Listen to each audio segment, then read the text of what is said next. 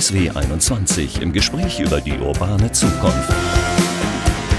Der DSW 21 Podcast mit Michael Westerhoff.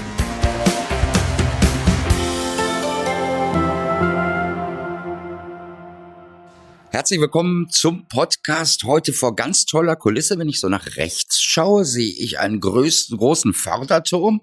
Wenn ich nach links schaue, ein Denkmal. Wir sind in Herten auf der Zeche Ewald. Historisches Gelände. Hier ging es immer um Energiegewinnung. Wir wollen auch über Energie heute sprechen mit Volker Lindner, aber nicht über Kohle, sondern über Wasserstoff. Wir sitzen im Anwenderzentrum für Wasserstoff. Und Sie sagen, das finde ich ganz spannend, die Energiewende kann nur gelingen, wenn wir ja den Wasserstoff fördern. Wo ist da der Zusammenhang? Ja, das äh, ist, bedarf natürlich einer etwas längeren Erklärung, weil Energiewende ganz kurz gesagt bedeutet ja, dass wir spätestens 2050 wirklich völlig auf Kohle verzichtet haben, auf Erdgas verzichtet haben, auf jeden fossilen Brennstoff verzichtet haben. Und äh, das bedeutet auf der anderen Seite, dass wir komplett uns über regenerative Energie versorgen müssen. Und wenn es um regenerative Energie geht und den weiteren Ausbau von regenerativer Energie, also Erzeugung von Strom über Windkraft, über Photovoltaik, dann ist es am Ende so, dass wir die natürlich auch speichern können müssen. Und äh, das geht über Wasserstoff. Da lassen Sie uns zum Einstieg noch mal ein bisschen drüber sprechen. Wir lesen, hören ständig von Wasserstoff. Bin mir gar nicht sicher, also ob ich genau weiß, was Wasserstoff ist und äh, warum man daraus Energie gewinnen kann. Können Sie ein bisschen was dazu sagen zu diesem Stoff Wasserstoff? Ja, das ist natürlich ganz, äh, ganz einfach. Wasserstoff resultiert, äh, weil es ein äh, Element von Wasser ist, eben aus H2O. Und äh, das macht schon deutlich, lässt sich relativ leicht gewinnen.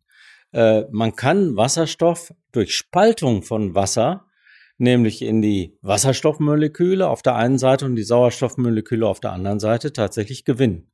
Man braucht dafür Strom und man braucht dafür Elektrolyseure. Das ist das gängige Verfahren.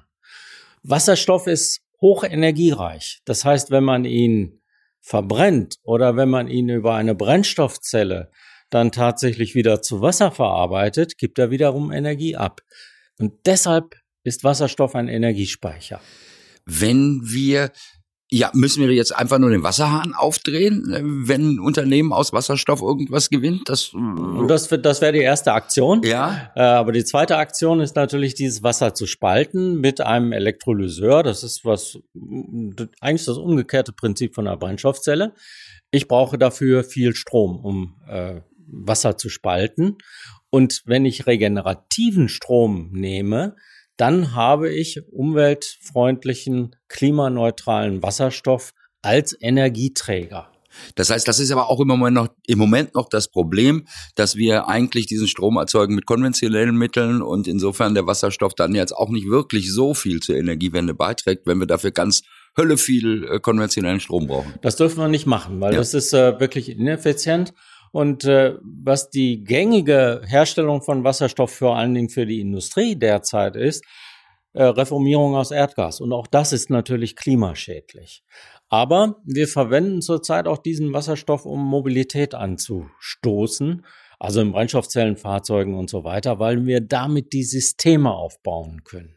Trotzdem, wir haben jetzt eine Wasserstoffstrategie der Bundesregierung und die setzt langfristig auf grünen Wasserstoff, das heißt auf Wasserstoff, der tatsächlich aus regenerativ erzeugtem Strom hergestellt wird. Sie sind hier gerade mit dem Wasserstoffauto vorgerollt. Müssen wir gleich unbedingt noch drüber sprechen, über diese Anwendungsgebiete. Aber Wasserstoff hat im Gegensatz zu Windkraft oder Solarenergie den Vorteil, dass man speichern kann? Würden Sie das nochmal erklären würden? Nochmal, man braucht, ja. um den Wasserstoff, um wirklich regenerativen ja. Wasserstoff herzustellen, tatsächlich Windenergie oder Photovoltaik. Man muss zuerst den grünen Strom haben und daraus dann den Wasserstoff herstellen. Und ähm, die Speicherung ist ein wichtiger Aspekt. Der andere wichtige Aspekt ist, wenn ich nur Windenergie und äh, Photovoltaik zur Stromherstellung benutze, dann gibt es Zeiten, in denen ich zu viel davon habe. Die muss ich nutzen. Das heißt, den grünen Strom, den ich überschüssig habe in bestimmten Zeiten, und das ist teilweise jetzt schon der Fall, Den muss ich abspeichern können. Und das geht über Wasserstoff.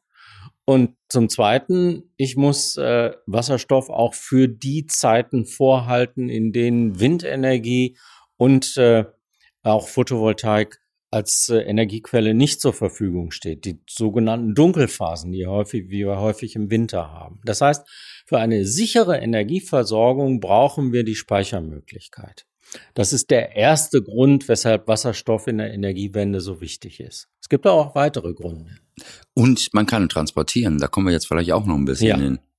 Äh, Das ist der weitere äh, Aspekt. Wir haben ja bestimmte Regionen, in denen wir über Windenergie und Photovoltaik ähm, verfügen. Und äh, wenn wir transportieren wollen, dann können wir natürlich grünen Strom über, über Landleitungen transportieren. Aber was äh, sehr viel günstiger ist, weil ähm, auch äh, sehr viel besser auch unter Umweltaspekten durchzusetzen, ist von vornherein in diesen Gebieten, in denen Photovoltaik, Windenergie vorhanden ist, dann gleich Wasserstoff zu erzeugen und den über Pipelines zu transportieren. Da gibt's jetzt ein Projekt, äh, über das wir vielleicht auch kurz reden müssen. Die Bundesregierung will mit Marokko eine Vereinbarung treffen oder hat mit Marokko schon eine getroffen. Die würden dann für uns Windenergie, Solarenergie, klar, da scheint die Sonne mehr erzeugen und dann kommt das per Pipeline oder Schiff zu uns nach Deutschland. Das könnte per, per Schiff sogar nach Deutschland kommen. Das heißt, man kann Wasserstoff ähnlich wie Erdgas auch über Schiffe transportieren. Äh, Die Bundesregierung denkt deshalb daran, weil sie erstens äh, mit dem äh, Ausbau von regenerativer Energie hier in Deutschland ja gar nicht so richtig vorankommt. Also es wird eigentlich Ja. immer deutlicher, dass die Mengen an regenerativer Energie, die wir in Zukunft brauchen, in Deutschland nicht allein hergestellt werden kann und äh, dass deshalb auch äh, in Zukunft importiert werden muss. Und da bieten sich eben sonnenreiche oder windreiche Länder an.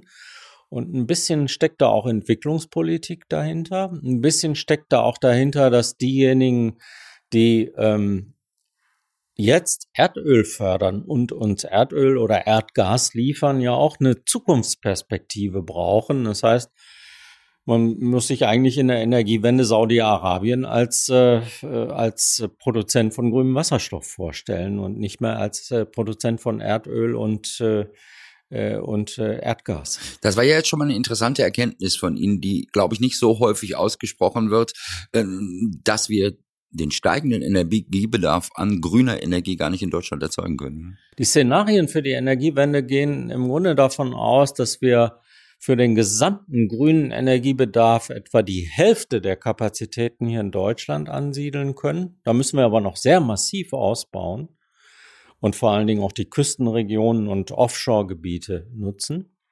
Und die andere Hälfte tatsächlich importiert werden muss. Aus dem europäischen Raum, aber eben auch aus äh, Nordafrika und anderen Ländern. Mit Spanien gibt's ja, glaube ich, auch immer wieder die Idee, da scheint so viel Ja. die Sonne, da Ja, könnten wir Wasserstoff ja. herkriegen. Deshalb habe ich auch europäischer Mhm. Raum gesagt. Ja. Aber begeben wir uns dann nicht von einer Abhängigkeit eigentlich in die nächste, also von der Erdölabhängigkeit äh, in den arabischen Raum oder Erdgasabhängigkeit nach Russland? Wenn es gut läuft, ist das eine wechselseitige Abhängigkeit, weil wir eigentlich prädestiniert sind dafür, die Anlagen zu liefern. Äh, und äh, wir haben beispielsweise äh, eine Führungsrolle in der Elektrolyseurtechnologie. Und wenn man sich jetzt mal der Energiewende nicht nur auf Deutschland bezogen denkt, sondern wir brauchen sie ja weltweit, da muss man ja sagen, in Zukunft müssen alle Industrieländer, alle Länder letzten Endes durch regenerative Energie vollständig versorgt werden. Und das bedeutet, dass wir riesen Erzeugungsmengen von regenerativer Energie eben in sonnenreichen Staaten und in windreichen Staaten brauchen. Und wir müssen diesen dann äh, grün erzeugten Strom tatsächlich auch umwandeln über Elektrolyse. Und das ist ein Beispiel dafür, dass wir Technologie für die Energiewende weltweit derzeit schon vorhalten und da unsere Kompetenz ausbauen können. Das heißt, wir profitieren davon, aber auch Entwicklungsländer äh, und diejenigen, die bisher Erdöl liefern, äh, soweit sie auch äh, grüne Energie herstellen können, werden davon profitieren. Dann lassen wir uns mal in den praktischen Bereich gehen. Äh, Ich habe ja gerade schon erzählt, Sie sind mit dem Wasserstoffauto hier angerollt gekommen. Das ist ja ähnlich leise, hat auch ein E-Kennzeichen. Es ist auch ein Elektrofahrzeug. Das heißt, es wird elektrisch angetrieben, aber der Strom kommt nicht aus einer Batterie, sondern er kommt aus äh, einer Brennstoffzelle, die Wasserstoff zusammen mit dem Sauerstoff aus der Umgebungsluft wandelt in Wasser. Und dabei wird äh, elektrische Energie frei, die ich dann äh, für den Antrieb äh, des Elektromotors im Auto nutzen kann. Das ist ein Prinzip, was äh, im Grunde dann im Fahrverhalten zu ähnlichem Fahrverhalten führt wie ein oder zum gleichen Fahrverhalten wie ein batterieelektrisches Auto. Das heißt, ich höre den also auch nicht. Man hört den auch nicht. Jetzt beiseite gesagt, äh, wenn ein Batterieauto oder ein Elektroauto schneller fährt, ab 50 Stundenkilometer hören sie den natürlich. Ach, dann surrt er auch irgendwie. Weil die Rollgeräusche überwiegen. Ja, ne? Klar, ja. klar, klar. Äh, das ist ja eigentlich was, wo die Japaner so investieren. Die machen ja gar nicht so in Elektroauto, sondern die machen ja eher in E-Auto. Ich habe gesehen, sie haben auch ein japanisches Modell, äh, ein Toyota. Viel mehr Modelle gibt's auch noch nicht, oder? Es ist leider so, dass die deutsche Automobilindustrie aus meiner Sicht eine ganz wichtige Entwicklung verschläft, weil sie ausschließlich, äh, so ist das zurzeit jedenfalls erkennbar, auf äh, batterieelektrische Mobilität setzt und die asiatischen Märkte, nicht nur Japan, sondern das zeichnet sich jetzt auch im Augenblick in China ab, gehen eigentlich auf äh, sowohl batterieelektrische Mobilität als auch auf Brennstoffzellenmobilität. Und äh, wenn man diese Märkte nicht bedient, wenn beispielsweise auch äh, Premium-Autos in China sind bisher deutsche Autos, und wenn man diesen Markt nicht bedienen kann, dann ist man äh, dort auch schnell wieder verschwunden. Also man schläft, verschläft eine sehr wichtige Entwicklung. BMW war da relativ weit vorne. Die haben das jetzt, glaube ich, irgendwie mehr oder minder einschlafen lassen, weil ja, sie so einen Druck von der Bundesregierung gekriegt haben, dass sie jetzt nur ein E-Auto machen sollen. Also ich sag mal, ich habe es eben sehr ja. apodiktisch gesagt. Ja. Es ist schon so, dass im Hintergrund die bestimmte Konzerne schon daran arbeiten, auch Brennstoffzellen einsetzen zu können. Audi beispielsweise im VW-Konzern, man, mhm. man gucke, ne? Äh, und äh, BMW auch in einer Kooperation mit Toyota, die also in die Brennst gemeinsame Brennstoffzellenentwicklung betreiben. Und Daimler hat allerdings auch die strategische Entscheidung äh, getroffen, sich hauptsächlich um den Schwerlastverkehr mit der Brennstoffzelle zu kümmern was im Grunde auch keine falsche Entscheidung ist, denn vielleicht kommen wir noch drauf. Da können wir noch drauf kommen. Batterie und Brennstoffzelle hat beides ihren Sinn in unterschiedlichen Fahrzeugen. Wir haben an einer anderen Stelle, ähm, wenn jemand gerade in unseren Podcast unterwegs ist, muss er zwei runterklicken oder sowas. Da haben wir im Deutschen Zentrum für Luft- und Raumfahrt äh, gesprochen. Genau da geht es auch um dieses Thema, dass Flugzeuge zum Beispiel angetrieben äh, werden können. Ich kann natürlich diesen Podcast genauso empfehlen, irgendwie, wenn ihr bei Soundcloud seid, einfach, glaube ich, zwei unter diesem oder drei unter diesem Podcast steht der äh, mit dem Deutschen Zentrum für Luft- und Raumfahrt. Ja, zu diesem Auto nochmal. Was wir sonst immer bei E-Autos ja beklagen, ist erstens Reichweite und zweitens, der muss so unendlich lange geladen werden. Wie ist denn das bei so einem Brennstoffzellenauto? Das ist ähm, vom Handling her eigentlich ähnlich wie ein klassischer Benziner oder Diesel. Äh, ich kann den äh, an der Tankstelle innerhalb von, ich habe es gestoppt, vier Minuten voll tanken. Äh, Vorteil an den derzeitigen Wasserstofftankstellen ist auch, äh, ich habe ein Bezahlsystem mit einer Scheckkarte, äh, das unmittelbar an der Säule funktioniert. Das heißt, ich muss auch gar nicht äh, ins Kassenhäuschen äh, laufen und mich da an die Schlange stellen. Also vier Minuten, äh, während Ladezeiten selbst bei Schnellladestationen ja wesentlich länger sind. Reichweite beim Toyota um die 400 Kilometer. Ähm, die neueren Modelle, es wird jetzt auch ein neuer äh, Toyota rauskommen in, in diesem oder Anfang nächsten Jahres. Die neueren Modelle von Hyundai haben eine Reichweite von 600 bis 700 Kilometer. Und das ist schon sehr praktikabel, auch bei einem noch nicht so dichten äh, Tankstellennetz. Also die Praktikabilität und die größere Reichweite spricht im Grunde für das Brennstoffzellenfahrzeug. Wenn man ganz ehrlich ist, muss man allerdings auch sagen, wenn man von grünem Wasserstoff ausgeht, der dort eingesetzt werden soll, dann ist der ja erstmal von elektrischer Energie gewandelt ähm, über Elektrolyse in Wasserstoff und dann wird das wieder rückwärts gemacht in der Brennstoffzelle. Dabei entstehen Verluste. Das heißt, das gesamte Verfahren ist nicht so effizient, wie direkt grünen Strom in eine Batterie zu schicken, dort zu speichern und auch mit aber sehr viel geringeren Verlusten dann dort abrufen zu können für einen Elektromotor. Also die Effizienzvorteile liegen bei der Batterie mit einer Ausnahme. Die Herstellung der Batterie, die ist unheimlich energieaufwendig. Und die Entsorgung ist auch nicht ganz so einfach. Das ist auch nicht so einfach, genau, ja. Also es gibt noch viele Probleme, die bei der Batterie nicht gelöst sind. Also systemisch hat sie einige Vorteile. Ich denke, solche Fragestellungen auch immer in der Fragestellung, wie sieht das denn weltweit aus? Also wie können wir elektrisch weltweit fahren mit 1,5 Milliarden Kraftfahrzeugen? So ist das. So viele das heißt, wir müssen ja auch 1,5 Milliarden Batterien oder so, für 1,5 ja, Milliarden haben. Oder und das, das, da merkt man, wenn man das ausrechnet und dann den Rohstoffbedarf dafür und so weiter, dann geht diese Rechnung nicht auf. Das heißt, wir brauchen beides. Wir brauchen, das ist jedenfalls die Philosophie des H2-Netzwerk Ruhr, äh, dessen Vorsitzender ich bin. Ähm, wir brauchen für die kleinen Reichweiten für, die, für den Cityverkehr, äh, leichte Fahrzeuge, das werden batterieelektrische Fahrzeuge sein, große Fahrzeuge, große Reichweite und vor allen Dingen Schwerlastverkehr, das wird die Brennstoffzelle sein. Dann mache ich nochmal Wasserstoff für Dummies. Äh, Sie haben gerade gesagt, bei Elektroautos sind Akkus drin. Was ist denn bei Ihnen drin? Was ist denn eine Brennstoffzelle? Erstens, äh, erstens gibt's äh, einen Tank für Wasserstoff. Ja. Ähm, der der fast, ist aber nicht flüssig, der ist der ist gasförmig. Der ist gasförmig. Der ja. ist gasförmig auf äh, bei äh, PKWs auf 700 Bar äh, komprimiert, also ein relativ mhm. hoher Druck. Und äh, wir haben im Toyota beispielsweise für diese Reichweite von vier etwas mehr als 400 Kilometer einen 5 Kilo Tank. Also fünf, der Tank ist schwerer, aber 5 ja. Kilo Wasserstoff sind da drin. Ist das größer als ein normaler Tank? Oder? der ist etwas größer als ja. ein normaler Tank. Ja, das ist richtig. Die Brennstoffzelle ist äh, letzten Endes ein äh, Stack, in dem ähm, ja ein elektrochemischer Prozess abläuft. Das heißt, der Wasserstoff wird dort mit Luftsauerstoff zusammengebracht. Das heißt, man nimmt aus der Umgebungsluft ordentlich äh, den Sauerstoff raus und schickt den in die Brennstoffzelle und äh, am Ende entsteht daraus Wasser.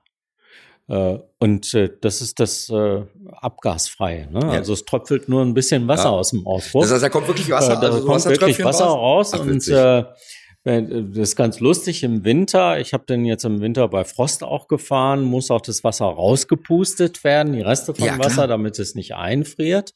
Und dann steht er in so einer kleinen Dampfwolke, wie so eine kleine Dampflokomotive. Ach, also, sieht, sieht ganz lustig äh. aus.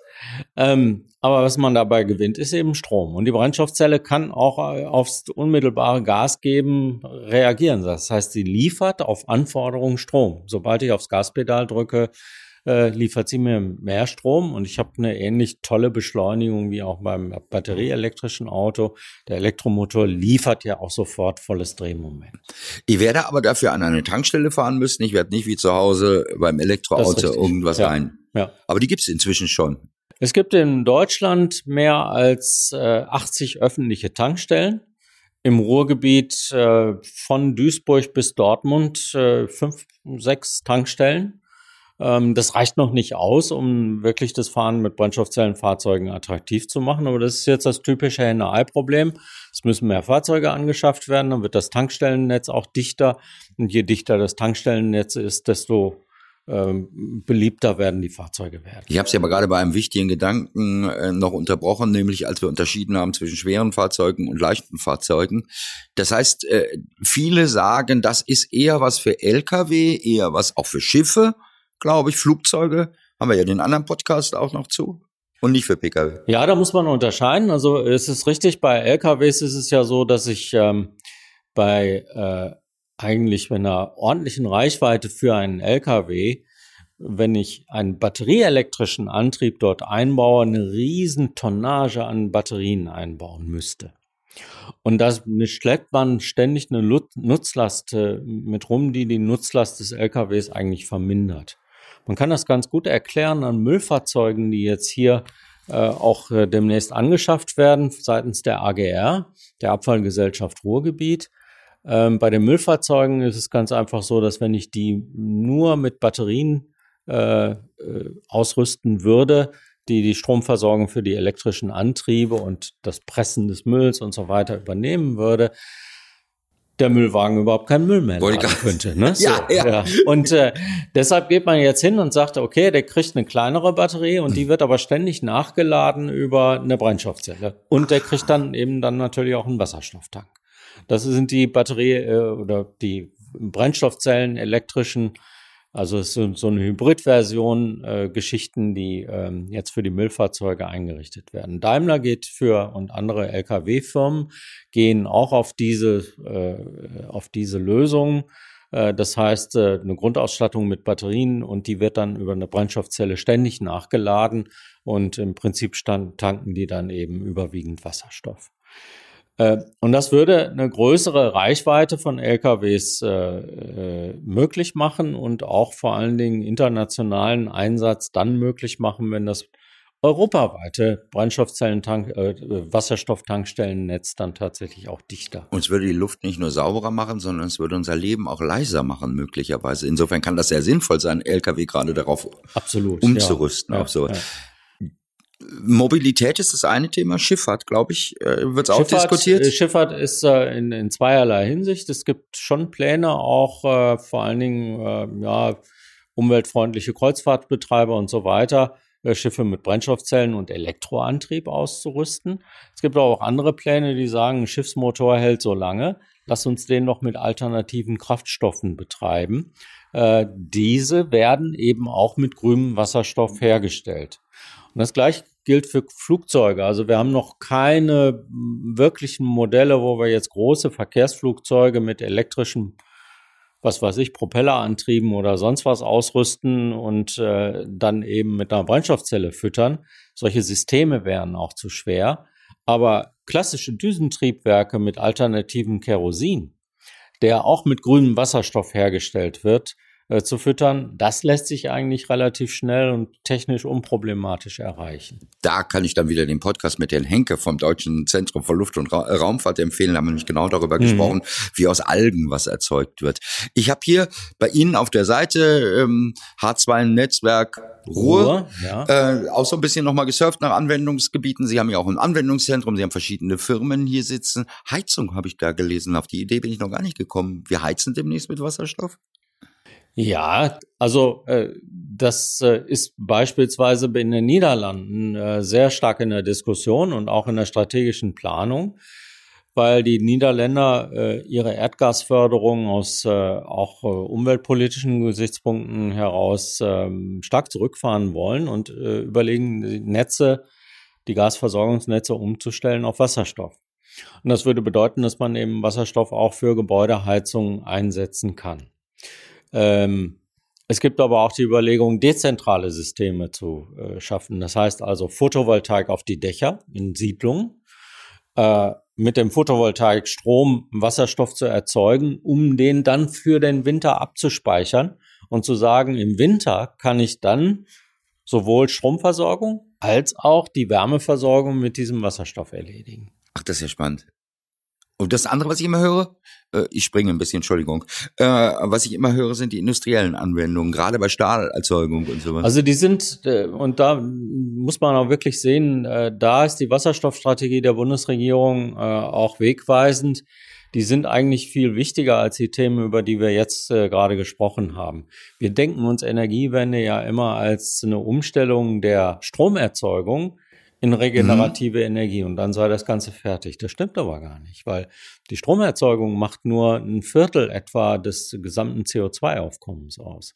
Viel wichtiger ist der industrielle Teil, mhm. weil der ganz große Block von CO2 äh, Emissionen findet ja in der Industrie statt. Und die Industrie zu dekarbonisieren, also CO2 und mhm. klimaneutral zu machen, das ist sehr viel schwieriger. Beispiel Stahlindustrie. In der Stahlindustrie wird darüber nachgedacht, klimaneutralen Stahl herzustellen, indem man statt Koks und Kohle im Verhüttungsprozess Wasserstoff einsetzt. Zumindest teilweise mhm. ersetzt. Und zweitens, indem man die Hüttengase, soweit sie noch CO2 enthalten und auch andere äh, Gase wie Stickoxide und so weiter, mit grünem Wasserstoff zu verschneiden, um daraus Methan, Methanol äh, und aus den Stickoxiden äh, Grundstoffe für Düngemittel zu erzeugen. das sind wesentliche Elemente, um die Industrie zu dekarbonisieren, weil die wird immer noch mit Brennstoffen, auch mit Rohstoffen umgehen, die Kohle und Kohlenstoff enthalten. Und insofern wird man den Kohlenstoff auch binden müssen. Es wird beginnen damit, dass man überall dort, wo man in der chemischen und in der Raffinerieindustrie konventionellen Wasserstoff einsetzt, um die Prozesse, also beispielsweise in der Raffinerie, Entschwefelung von Erdöl ist eine Voraussetzung um äh, Benzin zu, zu, produzieren. Also überall dort, wo man konventionellen Wasserstoff aus Erdgas herstellt, diesen durch grünen Wasserstoff zu ersetzen. Das wird noch in diesem Jahrzehnt geschehen. Und das wird schon eine wesentliche CO2-Einsparung. Ich glaube, ich habe jetzt aus Georgsmarienhütte äh, irgendwie gehört aus dem Stahlwerk, dass die da auch schon irgendwelche Testanlagen irgendwie bauen. Ja, also, auch Du Duisburg, ja. ThyssenKrupp macht es auch und äh, Salzgitter, äh, Salzgitter, Salzgitter ist auch dabei. Auch. Ne? Die sind auch dabei. Ja. Jetzt sitzen wir im Anwenderzentrum in Herten, also mitten im Ruhrgebiet. Tolle Kulisse mit der Zeche Ewald. Kann man auch so mal fürs Wochenende empfehlen, hier vorbeizukommen. Ja, vor allen Dingen auch die Halde hier nehmen. Ja, wo man die Halde, Halde schön marschieren das kann. Das ist wirklich klasse. Super ja. Ausflugstipp. Aber wollen wir heute nicht drüber reden, sondern welche Rolle will das Ruhrgebiet oder kann das Ruhrgebiet dabei äh, spielen? Das Ruhrgebiet war immer das Energiezentrum Deutschlands. Das versucht es jetzt auch ein bisschen bei Wasserstoff zu werden? Ja, äh, erstens, weil es hier im Ruhrgebiet natürlich eine Reihe von Industriebetrieben, wir haben eben von mhm. Stahlwerken mhm. gesprochen, wir haben von chemischer Industrie, von äh, Raffinerien äh, gesprochen, in denen diese äh, industrielle Umstellung ein ganz wesentliches Thema ist. Die Standorte von Stahlwerken und chemischer Industrie werden wir in Deutschland nur sichern können, wenn sie mit der Energiewende bis 2050 tatsächlich klimaneutral arbeiten kann. Und an diesen Prozessen arbeiten jetzt mittlerweile alle, äh, auch unterstützt durch das, was die Politik mittlerweile an Rahmenbedingungen setzt, bis hin zum New Green Deal, äh, der, der EU. Das ist der erste Punkt. Der zweite Punkt ist aber auch der, dass natürlich mit diesen Umstellungsprozessen äh, auf neue Energien äh, Produkte verbunden sind, wie eben Elektrolyseure, wie Brennstoffzellen, aber viele andere Systeme, die sich um diese Technologie herumranken, für die wir hier im Ruhrgebiet durchaus eine Kompetenz haben. Wir haben Unternehmen, die stellen das schon her oder entwickeln das oder wir haben Unternehmen, die zumindest das Potenzial haben, in diese Technologien einzusteigen. Und wir haben eine Menge von wissenschaftlichen Kompetenzen hier im Ruhrgebiet, die sich mit diesen Themen beschäftigen. Das ist nicht nur die TU Dortmund, das ist vor allen Dingen auch die Ruhr-Universität. Wenn ich jetzt an diese elektrochemischen Prozesse, über die wir gerade gesprochen haben, denken, das ist die Westfälische Hochschule mit anwendungsbezogenen Entwicklungen. Hochdruckelektrolyse ist eines der Themen bei der Westfälischen Hochschule. Also wir haben eine Menge von wissenschaftlichen Kompetenzen und wir haben vor allen Dingen auch ein sehr weltweit sehr renommiertes Entwicklungszentrum für Brennstoffzellentechnologie, nämlich das ZBT in Duisburg, Zentrum für Brennstoffzellentechnologie, besteht schon seit mehr als 15 Jahren. Es ist wirklich ein renommiertes Institut. Und wenn man das alles zusammensieht, dann haben wir wirklich das Potenzial äh, für die Energiewende oder auf die Energiewende bezogen Tausende, ich sage eigentlich schon Zehntausende von Arbeitsplätzen neu zu schaffen hier in der Metropole Ruhr, die sich gerade mit diesem Thema beschäftigen und die wirklich zukunftsträchtig sind. Wir müssen immer dran denken, diese Produkte brauchen wir nicht nur für die deutsche Energiewende, sondern die brauchen wir weltweit. Das heißt, da entsteht ein weltweiter Exportmarkt äh, für entsprechende Produkte im Bereich Elektrolyse, Brennstoffzellen und periphere Geschichten drumherum. Und das ist auch das, was Altmaier meint, wenn er sagt, Deutschland soll Weltmarktführer bei Wasserstoff werden in Technologie. Also Zumindest haben wir die Chance. Und ich glaube, mittlerweile hat man das Bewusstsein, dass man nicht wieder es zulassen darf, dass Photovoltaiktechnologie, in der wir früher eine hohe Kompetenz hatten äh, und auch die Herstellungsverfahren ja. von Photovoltaik hatten, dass die nach China abwandert. Ja. Und da China die Äxte, diejenigen sind, die uns jetzt die Photovoltaik liefern. Bei der Batterietechnik war es doch ähnlich. Und äh, mittlerweile ist das Bewusstsein gestiegen zu sagen, die neuen Technologien im Bereich vor allen Dingen auch Elektrolyse und allen Brennstoffzelle, soweit wir sie haben, da ist eigentlich, muss man auch deutlich sagen, USA und Kanada die Vorreiter. Aber in Elektrolyse sind wir ganz vorne. Und diese Kompetenz müssen wir behalten. Wir sind in der Forschung häufig ganz vorne. Da gibt es dieses berühmte MP3-Beispiel, was ich hier, glaube ich, im Podcast ja. auch schon ein paar Mal erzählt ja. habe, erfunden in Deutschland, aber vermarktet ja, dann natürlich. in den USA. Und so darf das äh, eben mit diesen Techniken nicht, äh, nicht laufen. Dann lassen Sie uns noch zum Abschluss kurz nochmal, Herr Lindner, auf die Ausgangsphase. Warum äh, kann Energiewende nur mit Wasserstoff gelingen? Weil er gespeichert werden kann, habe ich gelernt. Und weil die Dekarbonisierung der Industrie, die klimaneutrale Gestaltung der Industrie ohne Wasserstoff schlichtweg nicht möglich ist. Herzlichen Dank äh, für dieses tolle, wirklich spannende Gespräch. Wir reden alle so viel über Wasserstoff. Ich glaube, aber so viele Details habe ich noch nicht erfahren in diesen kurzen Berichten, die man so im Fernsehen vielleicht auch mal dazu sieht. Und ich glaube, ich habe viel mehr verstanden. Ich hoffe, die, die uns zugehört haben, haben auch ganz viel mehr verstanden jetzt über Wasserstoff.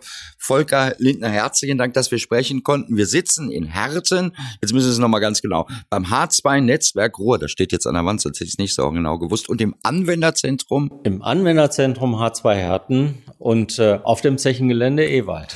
Kann man sich ansehen, wenn man hier mal zum, zum Ausflug vorbeikommt. Ganz herzlichen, herzlichen Dank. Dank. Super, danke.